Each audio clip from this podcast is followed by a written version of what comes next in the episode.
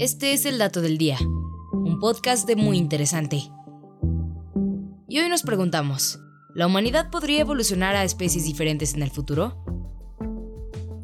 Una de las grandes certezas de la historia natural es que el ser humano ha evolucionado a diferentes especies a lo largo de la historia.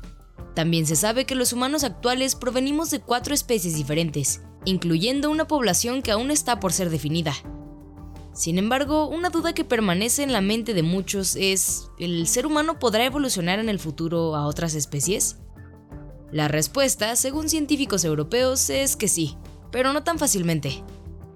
Una de las formas en las que se podría propiciar una evolución hacia nuevas especies es si se mantiene aislada una parte de la población por un tiempo determinado.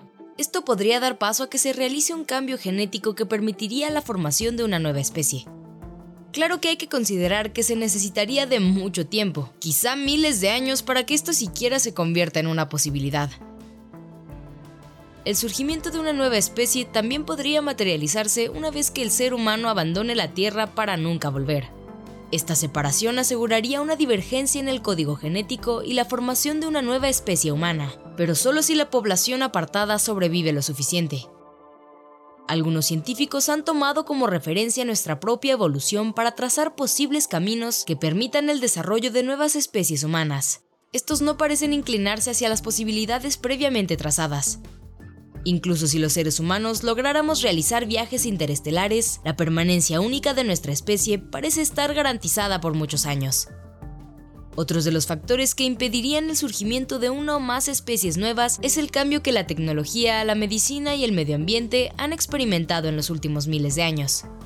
Esta diferencia notable en el entorno contemporáneo y futuro hace imposible que la evolución sea similar a la que estableció al Homo sapiens como la especie dominante en el planeta.